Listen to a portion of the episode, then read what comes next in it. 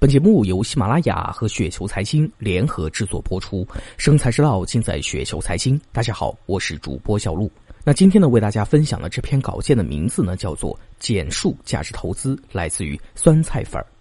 提起这个价值投资，相信呢，但凡接触过股票的人呢，都有听说过这个名字。其中最出名的莫过于股神巴菲特。靠着价值投资哲学，巴菲特呢，已经赚到了富可敌国的财富。所以呢，很多时候呢，大家都喜欢对外宣称啊，自己呢是一名价值投资者。不过，你真的理解了什么是价值投资吗？价值投资并不等于长线投资，其最关键的点并不在于时间的长，而在于便宜。价值投资的基础是建立在市场是无效的观点之上的。市场是无效的，就意味着会有资产被低估和高估的情况出现。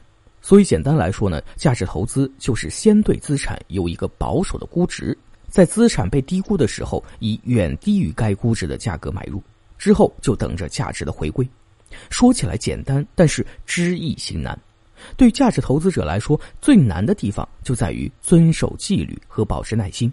比如呢，这三条纪律：第一条，对资产的估值一定要保守。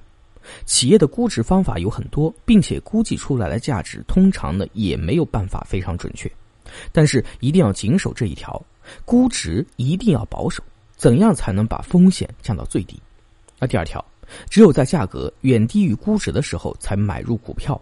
远低于通常意味着的就是用五毛钱买入一块钱的资产。在市场普遍高估的时候呢，也许遍寻不到一只符合价值投资理论的证券。那这个时候呢，真正的价值投资者就严格的要求自己，绝不会买入任何证券，持有现金，耐心的等待机会，能够在大众疯狂的情绪下保持冷静，对投资者呢是一个不小的挑战。想要成为一名真正的价值投资者，通常意味着你会与大众的投资理念相左，而这呢，注定了就是一条孤独的路。那第三条，在市场中寻找最优的投资机会。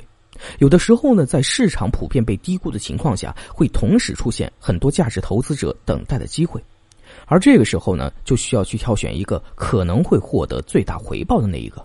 那如果现在已经持仓，但突然发现了一个低估程度远远高于持仓的那只股票，那也应该把目前的持仓股票卖掉，换成更加低估的那一只，即使这可能会让你账面亏损，也要这么做。那从这三条纪律中呢，就可以看出来，价值投资处处呢都在考验人性。逻辑很简单，但是真正践行起来，只有少部分能够达到这种境界。如果你也认同价值投资的方法，那就一定要去不折不扣的践行。